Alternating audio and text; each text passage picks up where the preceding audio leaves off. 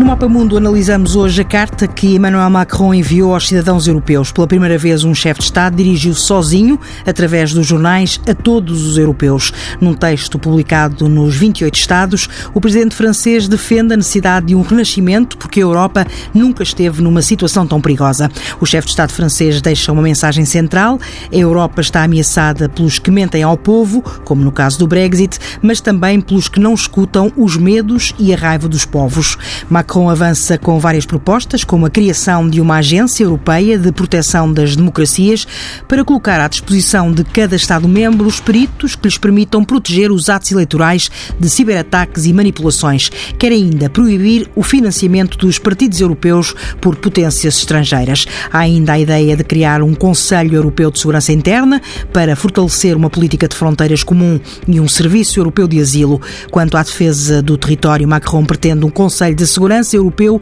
que inclua o Reino Unido. As mudanças passam ainda pela área social, com o estabelecimento de um salário mínimo europeu adaptado a cada país e a criação de um escudo social que proteja os trabalhadores de leste a oeste e de norte a sul. Macron quer ainda que a Europa seja líder mundial no combate ecológico, com a criação de um Banco Europeu do Clima para financiar a transição ecológica. Em nome do renascimento e das mudanças necessárias, o presidente francês abre a porta à revisão dos tratados neste Mapa Mundo de hoje. Para nos ajudar a descodificar as ideias de Macron e o Estado da Europa está a Patrícia Dayhart, investigadora do Instituto Português de Relações Internacionais. Boa tarde, professora. Nos últimos tempos temos ouvido falar apenas do Brexit quando se fala da União. Com esta carta, Emmanuel Macron tenta recentrar o debate? É uma tentativa de recentrar o debate, é também da parte do presidente Macron um posicionamento para as eleições europeias em finais de maio, é no fundo um manifesto daquilo que é o seu uh, grupo uh, La République en Marche, é uma forma também, uh, diria, de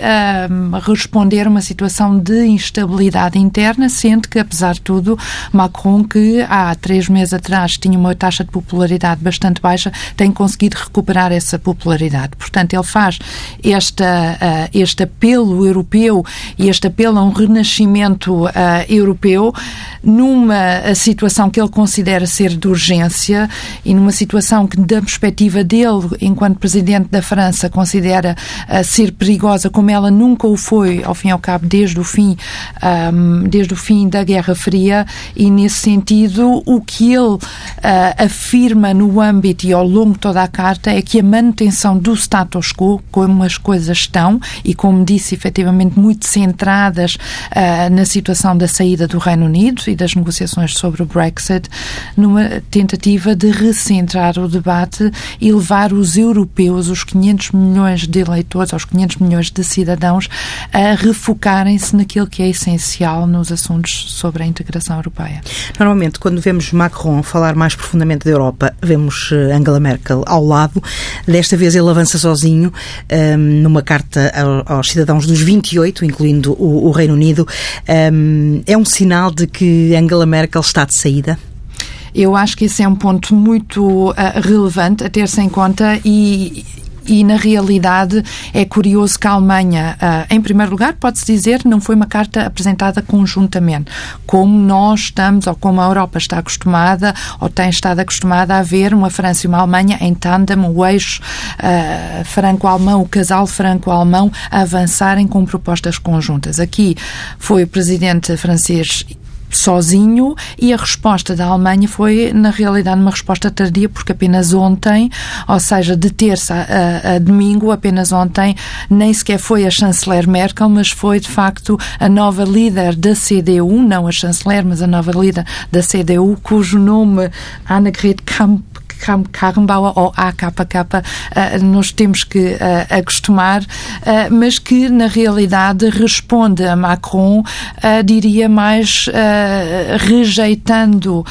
grande parte das suas propostas do que apoiando, porque ela apoiou as, as ideias sobre a migração e as ideias de combater as alterações climáticas, é certo, mas criticou o que designou do, de centralismo europeu, estatismo europeu, a comunitarização das das dívidas, um ponto muito importante e, e que uh, ainda revela esta diferenciação nas perspectivas da Alemanha e da França sobre a política económica uh, e financeira europeia, a europeização dos sistemas sociais e o salário mínimo seriam, da perspectiva da Alemanha, uh, uma abordagem errada. E, portanto, é uma resposta tardia e é uma resposta que, ao fim e ao cabo, rejeita as grandes propostas feitas pelo Macron. Nos últimos tempos já víamos Merkel afastada da, da, da questão europeia por causa de, de, dos problemas internos. Uh, com Karrenbauer ehm, teremos uma Alemanha diferente. Uh, esta carta que ela também publica num jornal alemão uh, dá indicações de que o posicionamento alemão poderá ser um pouco diferente? Pode ser um pouco cedo responder, mas o que me parece claro é que a AKK é, na sua perspectiva uh, sobre a política europeia da Alemanha é mais conservadora do que a própria Merkel. A Merkel, dentro da CDU, assumiu sempre uma posição mais centrista. A AKK um, assume uma posição mais conservadora, critica o status quo existente, mas ao fim e ao cabo o grande paradoxo aqui é que a sua resposta vem a reafirmar o status quo, precisamente porque não aceita as ideias da comunitarização da dívida, a, a, de um salário mínimo europeu. Ao não aceitar estas propostas e ao, para além disso, argumentar que não devem ser criadas novas instituições europeias, mas sim deve ser uh, reforçado o papel, dos Estados nacionais, no sentido de que o trabalho das instituições europeias não deve assumir, como ela disse, uma superioridade moral relativamente ao esforço colaborativo dos Estados nacionais, está a assumir ainda mais aquela posição intergovernamentalista que já Merkel tinha assumido e, portanto, muito longe estão os dias em que a Alemanha assumiu uma posição supranacional, federalista, já muitos anos vão uh, dessa perspectiva perspectiva e, e daí que sim, julgo que uh, podemos ver uma Alemanha mais centrada ainda nos seus interesses nacionais. Todos os Estados-membros fazem isso e devem no fazer, mas podem conciliá-lo com uma perspectiva europeísta simultaneamente. E parece-me que aqui este sinal dado por, uh, pela nova líder da CDU vai mais no sentido de reforçar ainda mais a componente e o poder dos Estados O facto de ter incluído nesta mensagem os cidadãos do, do Reino Unido tem algum significado, na sua opinião? Da parte do, do Macron. presidente Macron. Julgo que no domínio uh, da segurança e defesa, sim. Ele não fez muito mais referência ao Brexit, ao, ao Reino Unido, mas fê-lo quando propôs a criação do Conselho Europeu de Segurança. E ele sabe uh, que o a participação do Reino Unido, mesmo pós-Brexit, no domínio da segurança e defesa da Europa e face a uma América incerta quanto aos passos do presidente Trump uh, em relação à Aliança Atlântica, em relação à NATO, tem todo o interesse da perspectiva da França assim como de Portugal e, e, e, diria da Europa no seu todo, que o Reino Unido não saia de todo, não abandone uma componente de segurança e defesa que cuja cuja configuração ainda se está por decidir, mas claramente acho que é um, um sinal importante. Uh, e aliás o Ministro dos Negócios Estrangeiros da Alemanha uh, disse que as propostas de Macron são uh, valiosas, disse ele, e portanto é possível ver-se que da parte uh, do SPD dentro da Alemanha haja mais uh, abertura relativamente a estas propostas, aliás, como também houve da Ministra da Justiça, que também, que também, um, que também uh, achou, achou interessante estas propostas, ou apoiou-as, aliás. Em relação ao Brexit, eh, ele utiliza um, o, o, processo da Grã-Bretanha para uh, criticar duramente aqueles que defenderam o Brexit sem apresentarem uma alternativa concreta e enganando os cidadãos. Há uma preocupação de que nestas eleições europeias um, vejam um crescimento ainda maior do, dos populismos, eh, dos nacionalismos. Esta carta é também uma tentativa de, de, de combater esse essa, possibilidade? Eu acho que toda a política uh, que os políticos europeus fazem quando falam para a Europa, para os cidadãos europeus, para os outros Estados-membros, tem sempre uma componente uh, claramente de política interna, política doméstica, e nesse sentido, sim, uh, parece-me ser, e aliás, como, como ele próprio Macron o disse, numa situação tão perigosa uh, como a vivemos atualmente, é necessário fazer tudo para combater este aumento dos populismos, dos anti-europeísmos, dos movimentos uh, que querem mirar. Um, a solidez de uma integração europeia que está em transformação e, nesse sentido, aliás, se vimos as últimas sondagens realizadas ainda há, há, no início deste mês, apontam para uh, um aumento do Grupo Europa das Nações e Liberdades, onde faz parte o, a Liga do Matteo Salvini e a Assembleia Nacional de Marine Le Pen, assim como também um, agrupamentos mais pequenos que não os dois principais movimentos ou, ou, partidos, nomeadamente o Partido Popular Europeu e os socialistas e democratas. E, portanto, sim, as sondagens indicam que há aqui uma fragilização dos dois principais agrupamentos políticos e isso deve nos preocupar porque, ao fim e ao cabo, toda a história da integração europeia, toda a convergência, o consenso europeu assentam num, num entendimento numa negociação constante entre estes dois movimentos e se virmos uh, que há um enfraquecimento destes dois partidos centristas, isso refletir-se-á uh, sobre a capacidade também dos principais movimentos e partidos e políticos poderem fazer avançar uh, a integração. A situação perigosa de que fala Macron, os, as ameaças maiores são internas ou externas? Na sua opinião?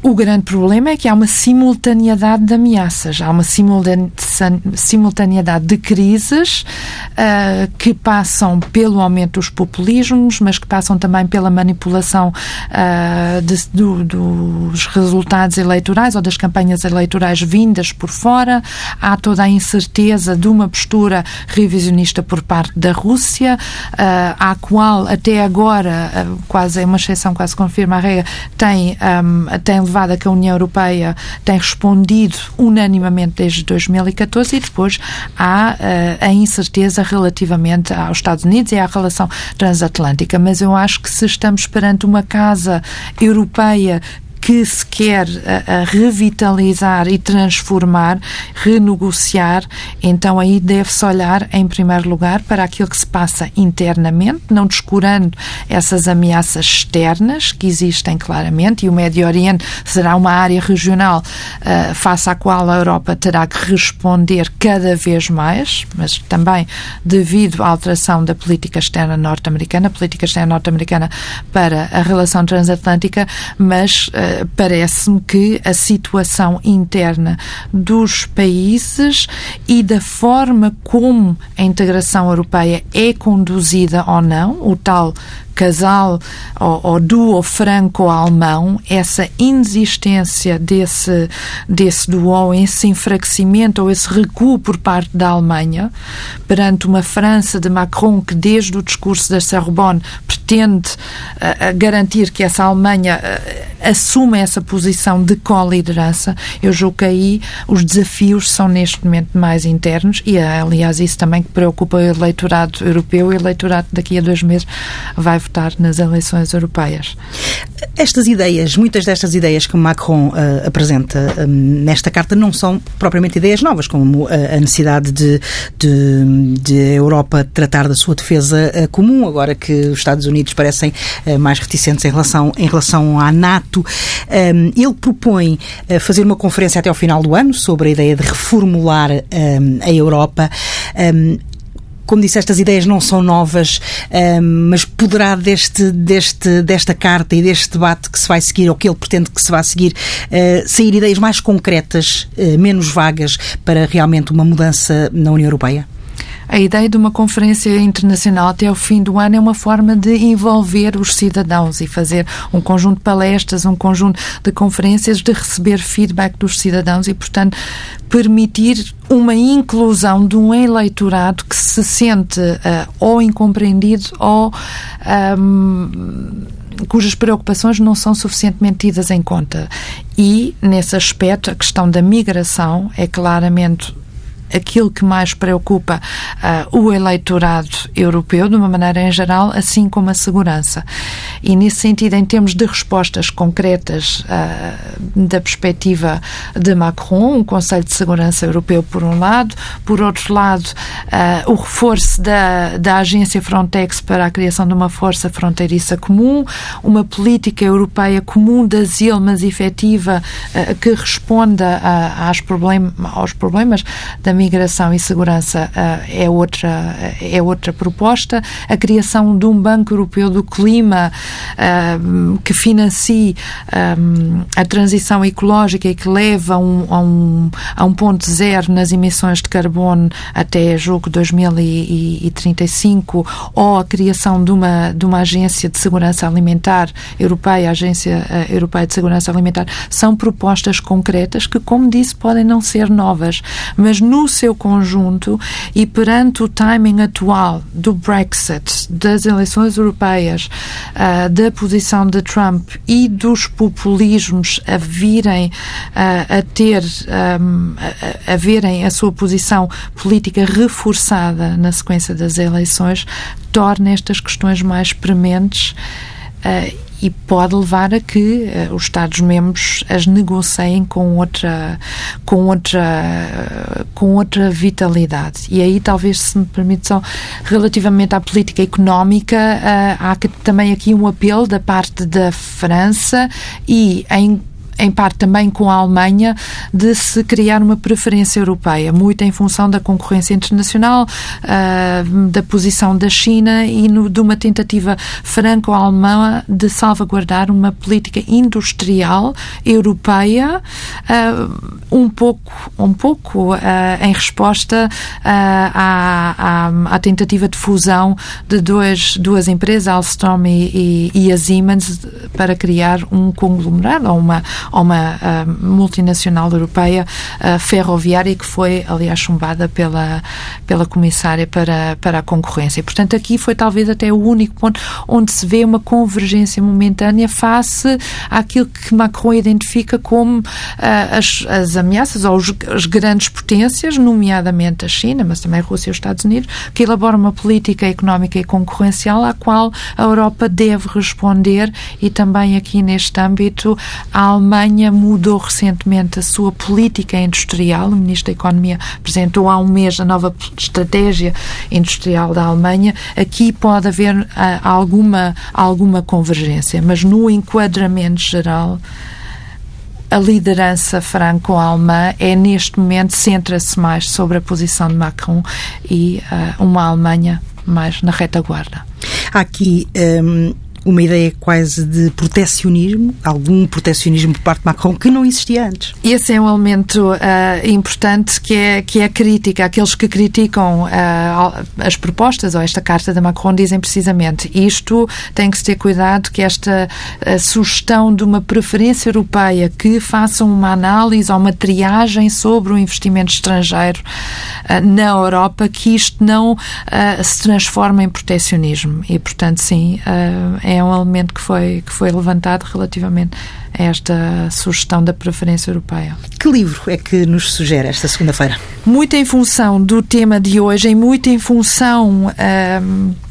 da interpretação que eu faço da carta de Macron e, do, e da resposta da Alemanha a Macron, queria sugerir um livro publicado por dois académicos britânicos, Simon Bulmer e William Patterson, que publicaram um livro já em finais uh, do ano passado, chamado Germany and the European Union, Europe's Reluctant Hegemon, e que basicamente identifica este paradoxo, a que eu estava a aludir de certa forma, quando estes dois autores, que são académicos, académicos que estudam a Alemanha há várias décadas e, portanto, são, são dos melhores especialistas sobre a política europeia da Alemanha, quando eles argumentam que o tandem franco-alemão funcionou até 2010, mas que na sequência da, da uh, crise do euro uh, em 2008-2010, efetivamente verificou-se uma ausência dessa liderança, porque ocorreu um enfraquecimento da França, mas que a Alemanha, ao fim e ao cabo, não se transformou no, na potência hegemónica, no sentido de uma liderança benigna, mas que não assumiu essa posição de liderança benigna e, portanto, eles concluem que a Alemanha, sim, é uma futura potência hegemónica, mas que sempre o será. E com esta sugestão, encerramos mais uma edição do Mapa Mundo. Até para a semana. O Mapa Mundo é uma parceria da TSF com o Instituto Português de Relações Internacionais.